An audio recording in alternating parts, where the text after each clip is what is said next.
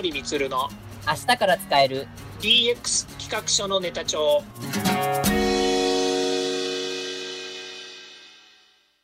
こんにちは。サートプロの近森光です。こんにちは。アシスタントの堀内隆です。この番組は IoT AI 教育事業の専門家近森光が DX デジタルトランスフォーメーションについて実際の事例を交えながら DX とは何か DX でどんな未来ができるかをご紹介します。事例をもとに実際にお客様や社内に提案する企画書に落とし込めるまでの使えるネタのネタ帳としてお届けします。DX 企画書のネタ帳2020年本編最後のオンエアになりました。今回はですね、2020年の DX 総括ということで、まあ、ぜひ、あの、近森さんにこの総括をしていただこうかと思います。はい、よろしくお願いします。まあ、2020年といえば、やっぱり、まあ、一番大きかったのがコロナの影響ですよね。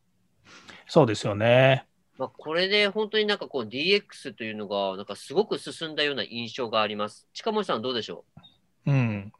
もう DX 進んだというかですね、まあ、私は今 IT の分野にいるので、まあ、DX については今年に限らず前から、えー、言われていたので、まあ、そういう意味では、えー、DX が進んだっていう表現よりもですね、加速度的に上がったっていうふうに、えー、見ています。で、コロナ自体は確かに悪いことでありますし、えー、社会的にすごいインパクトのあったことなんですけれども、えー、その中でですね、えー、例えばそのテレワークっていうものがありますよね。はい。で、テレワークが進んだ理由、それは、えー、一つはこうコロナがやっぱり変えた新しい生活様式っていうものになります。はい、まあ、その前提はもうご存知のようにその3密防止であったりとか政府が出した自粛というものに対して企業はどういうふうに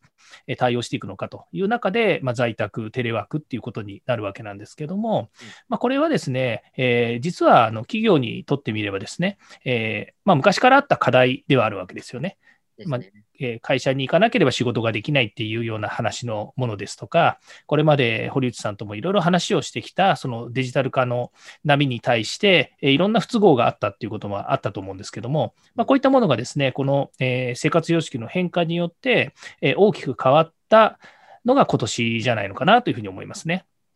まあ、そうですよね。もう本当になんかコロナとか、まあ、例えば、まあね、過去にもあの、例えば東日本大震災とか、まあ、リーマンショックのような、要はその、社会的ショックがすごい大きい、まあ、イベント、まあ、イベントっていう表現しかちょっとなくてイベントって言うんですけど、じゃないとなんかこう、せ世界といいますか、こう、社会がこう変えられないのかなっていうような感じが、まあ、しますよね。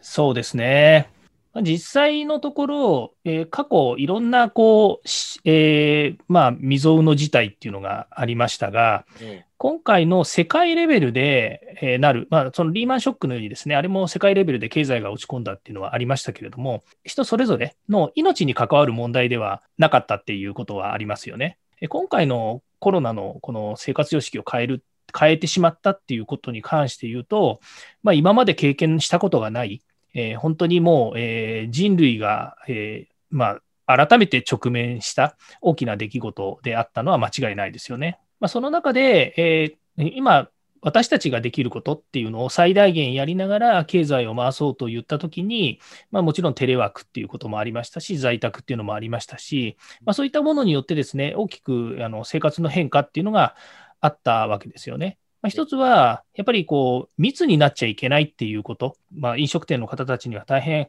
えー、まあ、残念なことになってしまったわけですけれども、やはりその時短をしたものですとか、それからあとはあの、えー、まお店を休業するといったこともあったと思うんですよね。はい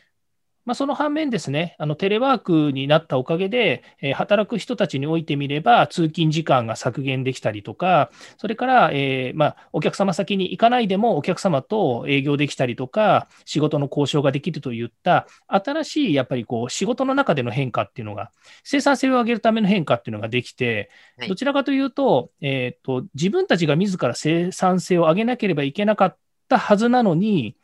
えこの大きな出来事のおかげで、えー、かなり改善されたっていうところも非常にあったと思うんですよね。ですね。うん。で、これはもうどうしてもやっぱりさあの避けて通りたいんだけども避け、避けられなかったおかげで得られた、まあ、あの、えー変化であったっていうことですかね、そういったこともあると思うんですよね。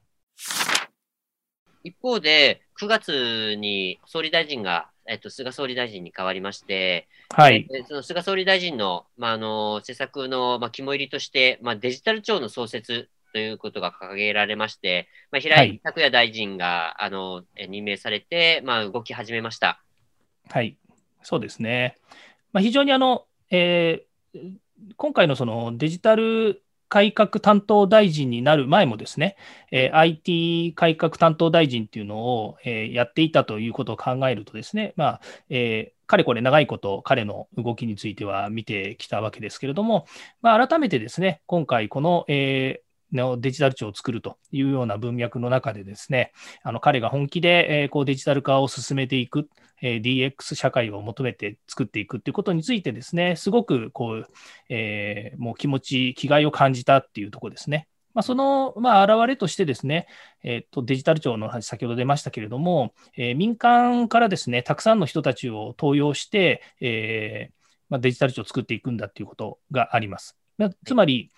今までですと省庁内からですね、えー有志を選抜して何か新しい部署を作るというのとは違ってですね、まさにそのデジタル、えー技術のことが分かっている人たち、それから技術を取り回す、えーまあ、スペシャリストをですね、スペシャリストやプロですね、こういう人たちをですね、えーそのデジタル庁の中に集めてやりましょうというようなことで、来年の1月4日から、えーデジタル庁に、えー参加したいという人たちの募集を始めるというふうに公表しておりますのでうん、まあ、そういう意味では、まあ、始まるのは来年の9月ですね、に始まるというようなことは聞いていますけれども、まあ、それまでにですね、その、えーいろんなこう、えーデジタル庁として何ができるのか、どういうことをしていくのかっていうことをですね、えー取りまとめていくっていうことになっていくと思うんですよね。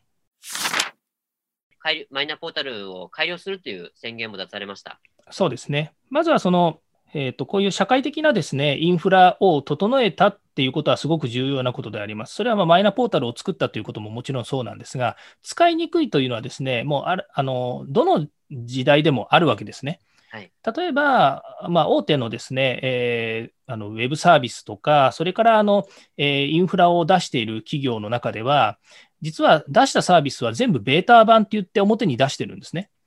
で、なんでベータ版って言って出すかっていうと、自分たちがまだまだ改良する余地があるんだということで、まあ、ベータ版を出して、まあ、さらに改良して改良して、お客様の声を聞いて、自分たちが使いやすいようにするっていうことで、ベータ版をずっと使い続けているんですね。うんで、お客さんからしてみると、なんだよ、ベータ版かよって確かに思うんですけど、それはベータ版であってもですね、あのどんどん進化をして、例えばあの UI といってあの見た目も変わりますし、から中の手続きも変わりますし、例えばボタンの位置を変えるだけで、あの非常に使いやすくなるっていうようなこともあるんですね。でそういうのも全部含めて、ベータ版の中でどんどん改良していいものにしていくっていうことを、もう大企業でもですね、今やってるわけですね。はいなので、一回、例えばマイナポータルも作って完成したからそれで終わりではなくて、えー良いものにしていくんだと。うんで、まあ、マイナンバーカードもそうですけれども、えーどんどん新しくですね、えー新しくというか、その作ったものをそこで止めるんではなくて、えーどんどん新しく改良していくというふうなことはですね、これ、まさにデジタルができる技なんですよね。うんそうですよね。うんでマイナンバーカードも、えーまあ、なんでしょうね、その、えー将来、例えば健康保険証だとか、それから免許証だとか、そういったものと一緒にしていくっていうようなお話もしてましたので、はいそういう意味ではあの、まあ、かなり使いやすくなっていくんじゃないのかなというふうに思いますよ。まあ、ちょっとあの余談になりますけれども、はい DX のまだ定義ってされてないんですよね。あ、そうなんですか。ええ、DX って、まあ、デジタルトランスフォーメーションっていう言葉は、あのもうその通りの言葉なんですけれども、まだその日本の中で DX とは何かっていう定義がまだされていないんですね。ですから、えーこの先、多分有識者があ DX はこうだよっていうことを多分決めていくんだと思うんですよね。うんた、だ、今もやっとしてる問題は、DX って何なのっていうことの方が多分強いと思うんですよね。あーうんただデデジタル化すればいいと。例えば企業によっては IT 化すればいいと。あのファックスやメールですとか、それから、えーテレワークができるようになったとかうん、まあ、それこそ、えーそういうこと一つだけでもデジタルをどんどん入れることが DX なんだっていうふうに思ってる企業さんもいるわけですよね。で、私にしてみると、それも DX だと。自分たちの会社や自分たち周りがどんどんデジタルによってあの便利にしていくんだって言って取り組んでる姿勢は僕は DX だと思っていて、ただまあそれがあの社会的な DX ですね。例えば、えー、国が変わるんだ、社会のシステムを変えるんだっていうソーシャルトランスフォーメーション、SX って言われる言葉があるとすればですね、そのソーシャルトランスフォーメーションっていうところの話と、自分たちがデジタルによって自分たちの会社や身近なところを変えていくって話はまた別次元の話なんですよね。あえー、ですから、私がやっぱりこう、えここで関心する部分、関心がある部分っていうのは、この、えー、国がデジタルにシフトをするといって、デジタル庁を作って民間まで採用し、新たな、えー、新たなスピード感を持って新しい社会を作っていくんだと。で、今回コロナっていうことが、えー、あったにせよですね、えまあ、デジタルの力が大きいということはもう感じてもらえたと思うので、そこにどんどんシフトしていくっていうことが、えまあ、この先大切になっていくんだろうなと思いますね。このまさに2020年はですね、本当世の中、世界がですね、えー、この、えー、ことでですね、随分と変化がありました。まさにその予測ができない状態、不確実な世界、ブーカの時代と言われてますけども、本当不確実なんですよね。で、まさかこういうことが起こるなんて誰も思ってなかったですし、もちろん日本は、えー、東京オリンピックがあってしかるべきだった年にもかかわらずですね、ですよね全く楽しみにしていたね、あのオリンピックもですね、延期になったということもありますので、本当予期できない時代ですよね。はい、まあ、その中で、えー、私たち自らがですね、デジタルを活用して、えー、新しい生活様式に対応ができた。で、こういうことが起こると、やっぱり頼るべきものは、もちろん自分たちが頑張らなければいけないっていうのはありますけれども、デジタルを活用することによっても、随分変化に耐えられる、えー、ところがあるということが分かったわけですから、はい、まあ、この先ですね、えー、もう本当デジタルはツールと考えてですね、どんどん活用していくっていうこと、自分たちがその体制を持つということがですね、非常に重要になっていくんじゃないかなと思います。はい、ありがとうございます。やっぱり今のお話を伺って、まあ、あのダーウィンの進化論を僕はちょっとあの重ね合わせてみたんですけど、やっぱりその、どっと何かあった時に変化に対応できる、まあ、生き物だけが残る、生き残るっていう、まさにあのことかなって思いましたね。そうですね。私はもう、あの、ダーウィンの進化論ももちろんありますけど、もうとにかく日本はもうガラパゴスって言われてるんですから、ガラパゴスなりにですね、えー、強い甲羅を持ってですね、えー、耐えて頑張っていかなければいけないかなと。それにですね、あのデジタルっていう種をですね、えー、一生懸命こう活用していくっていうところでいいんじゃないかなと思います。はい、ありがとうございます。では、今回のお話を踏まえて、まあ、2020年 DX 総括とはいえど、あの、今日、今回の、あの、DX 企画書ネタ帳として、はい。でしょうか？はい。えー、まさにですね、この1年間、えー、いろんなことがありましたけれども、まあ、大きく3つあると思うんですよね。まあ、1つはその、えー、過去の過去あった変化に対してですね、え、何をもってその変化に対応するのかということですね。からもう一つが、今年あった変化ですね。今年は感染症の影響でですね、えー、3密、自粛、オンライン、テレワーク、デジタル化、いろんなものがあったかと思うんですよね。で、それに対して、えー、皆さん、私たちはどうあるとよかったのかっていうことに対して言うとですね、えー、社会が DX 化していく中でですね、自分たちがいかにこう、えー、それに対してですね、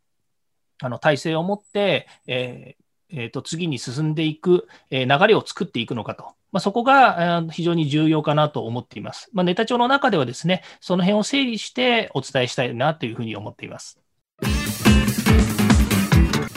ではそろそろエンディングの時間になりました。今回お話ししたことが社内社外問わず企画提案のネタになれば嬉しいですね。DX 企画書のネタ帳は毎週水曜日を目安にヒマラヤで配信しますので毎回チェックしておきたいという方はぜひフォローをお願いいたします。またもう少し詳しく聞きたいという方は Facebook で近森光で検索または東京都代々木にあります株式会社サートプロのホームページまでお問い合わせお願いいたしますよろしくお願いします。それではまた来週。また来週